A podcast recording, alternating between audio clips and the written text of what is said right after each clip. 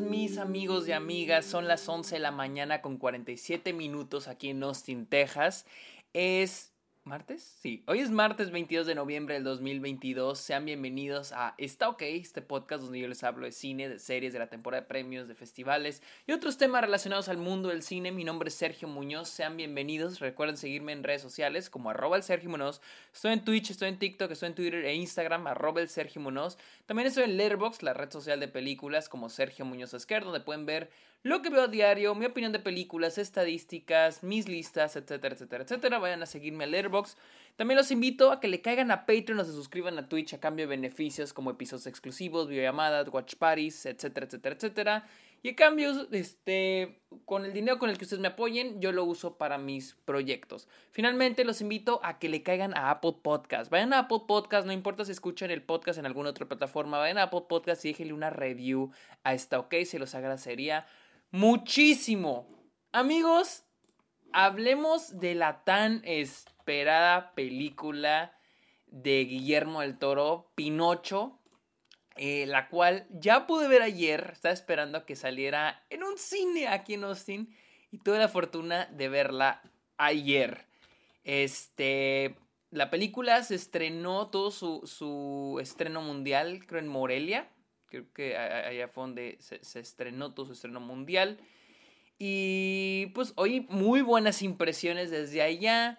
Mi cuestión es, este, recuerden, yo empiezo a hablar de la película con mi perspectiva antes de verla, mis, este, cuáles sean mis, uh, ¿cómo se dice?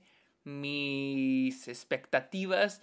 Y la verdad, honestamente, no se me antojaba tanto, más que nada porque no soy muy fan del cine de Guillermo el Toro de los últimos años me encanta, a mí me mama un chingo el laberinto del fauno, Cronos, el espinazo del diablo, esos me encantan, pero sus últimas películas, más que nada Nightmare Alley, no me encantan. Entonces está un poco escéptico con Pinocho.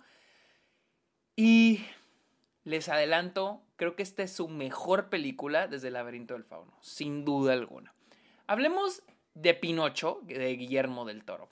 La película sigue a Gepetto, un padre quien perdió a su hijo y que ahora ha hecho a un niño de madera el cual cobra vida. Y ahora este niño tiene que aprender a vivir. Wow, no me lo puedo haber dicho mejor. Y es de que la película del toro, verga, toca un chingo de temas. Trata sobre la paternidad, habla sobre la vida, la muerte y habla incluso sobre el fascismo. La película está ambientada en Italia durante la Segunda Guerra Mundial. Y creo que ese es el punto más uno de los puntos más fuertes de la película y es algo que yo he defendido. Yo no estoy en contra de los remakes, de hecho soy alguien que defiende los remakes y en, mi, en mis clases en la escuela, en guion, nos han enseñado que el adaptar una adaptar algo, ya sea adaptar un libro, una historia o incluso un remake no tiene nada de malo. De hecho, el punto, el punto de un remake, el punto de una adaptación es el decir, me gustan las ideas que hay en esta, en esta fuente original, me gustan las ideas, las voy a tomar y las voy a adaptar a mi mundo, a mi tiempo, o a otro mundo, otro tiempo diferente al de original. Y es lo que hace Guillermo el Toro aquí. Toma las ideas básicas de Pinocho, ese niño de madera que quiere ser un niño de verdad, eh, y las pone en este contexto pues histórico, que es la Segunda Guerra Mundial en Italia. Y no solo es para darle un contexto histórico, sino también parte importante del mensaje de la película. Para empezar la película, aplaudo un chingo que todos los personajes, Gepetto, Pinocho, Sebastián, el grillo, todos aquí, este, pues hasta cierto punto tienen un querer. Y, incluso les podría yo decir que, pues vaya, el, el, protagonista a veces siento es Gepetto. Incluso es el, es el niño que es el, el, que más, el que tiene la mayor transformación en, en toda la película.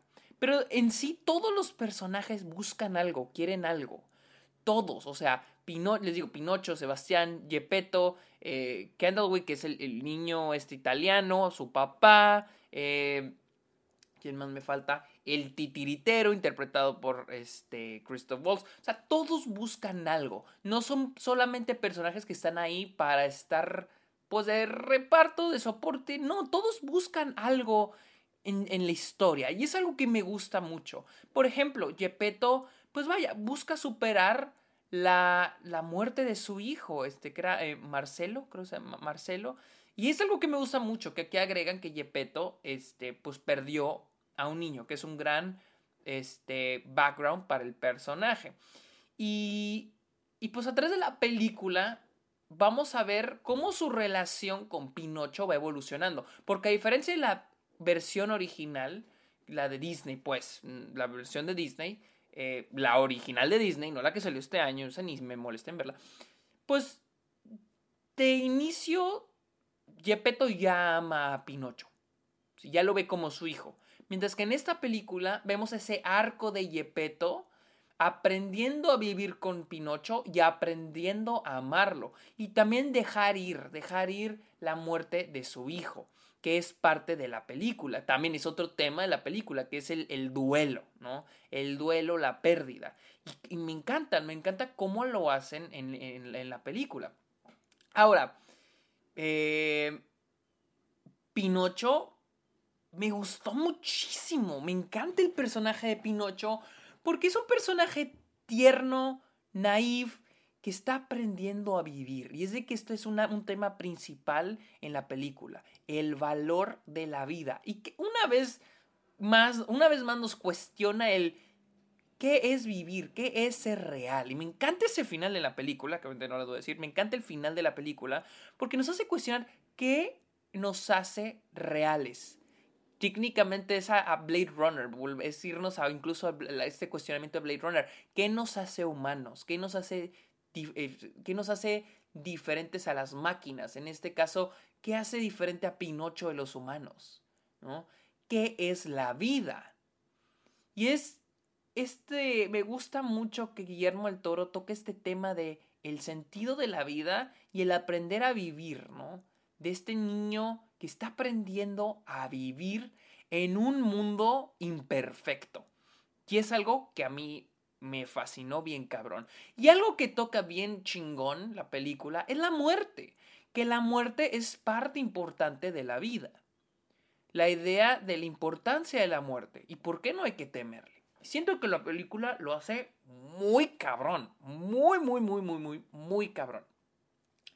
Otro tema, pues es la paternidad y esta yo lo veo conectada con el tema del fascismo, ¿no? En, Italia, porque, pues vaya, es parte del contexto social y del ambiente que se vive en la película, que es el fascismo, este, Mussolini, la Segunda Guerra Mundial. Y no solo lo vamos a ver reflejado como el contexto de la película, pero también parte esencial de la historia de Pinocho. Esta idea de... E incluso lo vemos a través de las figuras religiosas, a través de Jesús, a través de esta figura de madera que está haciendo este, este Jesús que está haciendo Yepeto para la iglesia. Incluso ese momento donde Pinocho le dice de que, ¿por qué él sí lo quieren y es de madera y a mí no? Pero también la idea del fascismo, no solo como una, como un, no es una corriente, pero un, este, ¿Cómo, cómo lo cómo decimos, eh, cómo definimos al fascismo? Es una, déjenme lo busco, un sistema, un sistema manejado por un dictador, ¿no? Eso es el fascismo. Pero ¿qué tal si el fascismo, y es algo que me gusta que toca el tema, ¿qué tal si el fascismo a veces nosotros somos parte del fascismo? ¿no?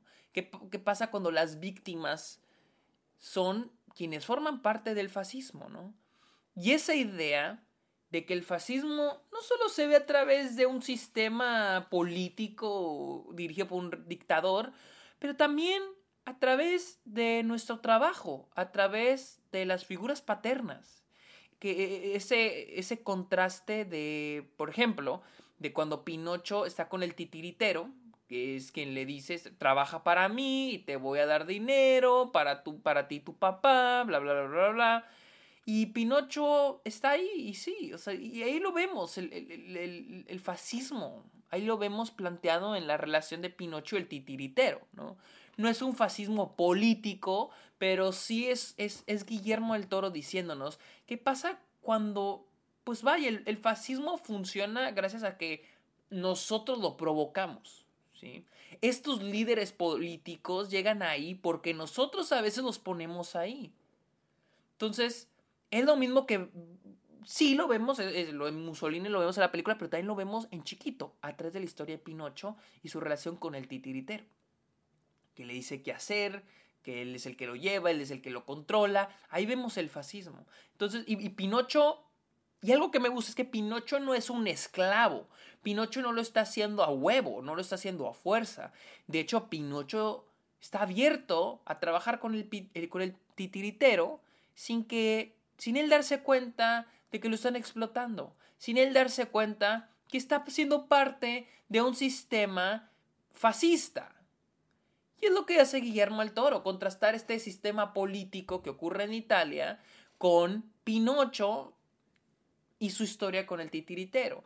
Incluso, pues vaya, la, la, idea, la figura paterna, que en este caso la vemos con el, con el chavito y su papá, el papá que es militar, este, y que anda reclutando chavitos para la guerra, pues lo vemos también ahí a través del fascismo dentro de una relación padre e hijo.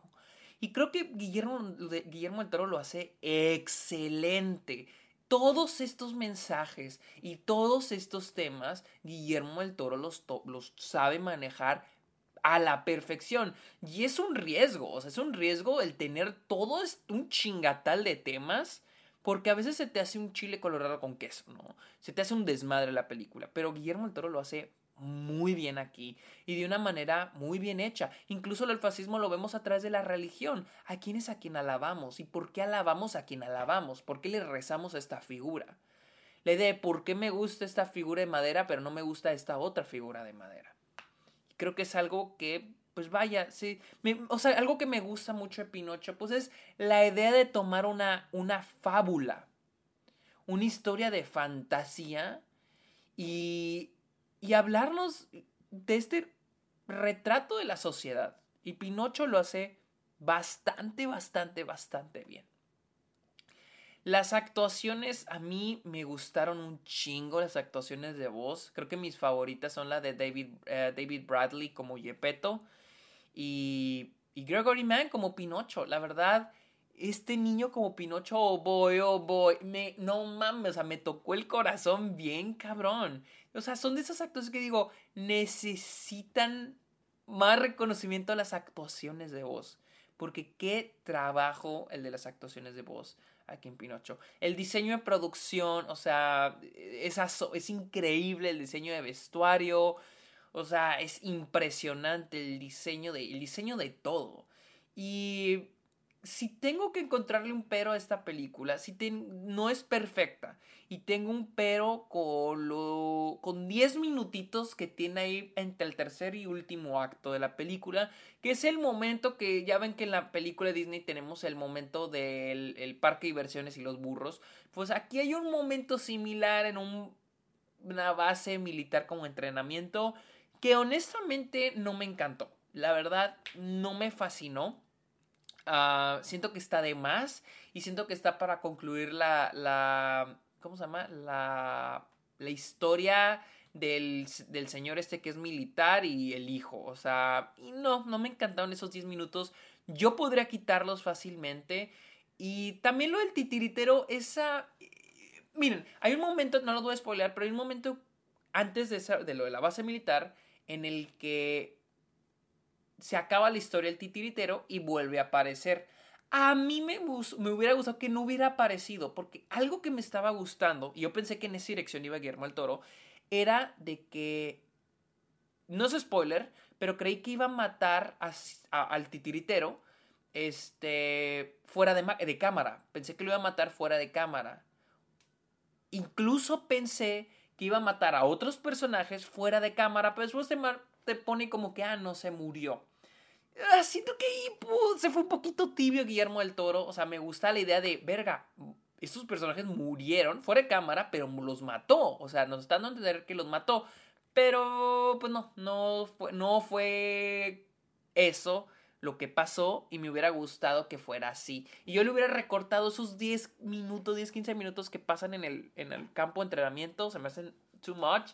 Y le hubiera agregado un poquito más de tiempo en, el momento de la ballena entre Yepeto y Pinocho. Creo que ahí había un momento muy bonito que se fue, que sentí que se interrumpió para avanzar la trama y sacar a los personajes de la ballena. Creo que le he dado un poquito más de tiempo a ese momento, pero de ahí en fuera la película se me hizo muy buena. Ese final, ese twist del final, me mamó un chingo. Porque refuerza, les digo, lo que dije al inicio, refuerza esta idea de qué es la vida. O sea, ¿qué nos hace diferentes de otros seres vivos?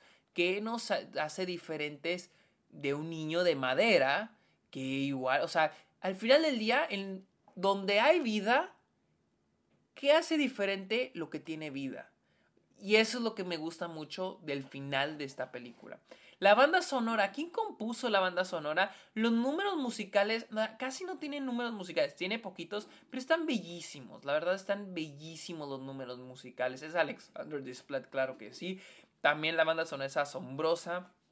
La verdad, este, les digo, a pesar de esos 10 minutos, siento que es una película increíble, lindísima y vaya, me gusta que Guillermo del Toro mira a la gente con esta película y si la animación no es para niños, ya aún así esta película es para niños. Esta es una película que pueden ver los niños y es Guillermo el Toro diciendo, viendo a donde, porque la otra vez vi una entrevista, bueno, un video que, donde él hablaba y decía que eh, incluso el mismo Disney, a través de su Pinocho, Pinocho, o sea, si vemos Pinocho, Bambi, Dumbo, Disney miraba a los niños a los ojos y hacía películas para niños, pero con con temas de adultos y hablándoles con madurez a los niños. O sea, les digo, vean Bambi, vean Pinocho, vean las originales. Y es Disney hablándole directo a los niños. Nada de que, Ay, hay que ser tiernos porque es para niños, hay que... No, o sea, bien, güey. Y, es, y aquí Guillermo el Toro hace eso. O sea, Guillermo el Toro hace lo que Disney hacía hace 50 años, que era hablarle directo a los niños, enseñarles sobre la realidad del mundo, sobre la vida, sobre temas como la muerte, la vida, la guerra, el fascismo, la paternidad, con crudeza, pero bien. Y se me hace chingón que Guillermo el Toro traiga esta hermosísima película porque está, es bellísima, en serio, es bellísima y la tienen que ver. Pero bueno, esa fue mi opinión de Pinocho de Guillermo el Toro, la cual está en cines selectos en Estados Unidos y también en algunos cines selectos en, este, en México y llega el 9 de diciembre a Netflix. En serio, en serio, en serio, en serio, no se la pueden perder. Es una película que en serio vale la pena ver. Véanla con su familia. Está bellísima esta madre. Está bellísima. Ya les dije que la vean y les voy a volver a decir, véanla. Amigos, recuerden seguirme en redes sociales como arroba el Sergio Munoz. También estoy en Letterboxd como Sergio Muñoz Esquer. Cáiganle a Patreon, cáiganle en Twitch. Los links están en la descripción de este episodio. Y finalmente vayan a Apple Podcast y déjenle una opinión a Está OK. Amigos, muchísimas gracias por escuchar este episodio Está OK. Que tengan muy bonito día. Vean Pinocho. Bye.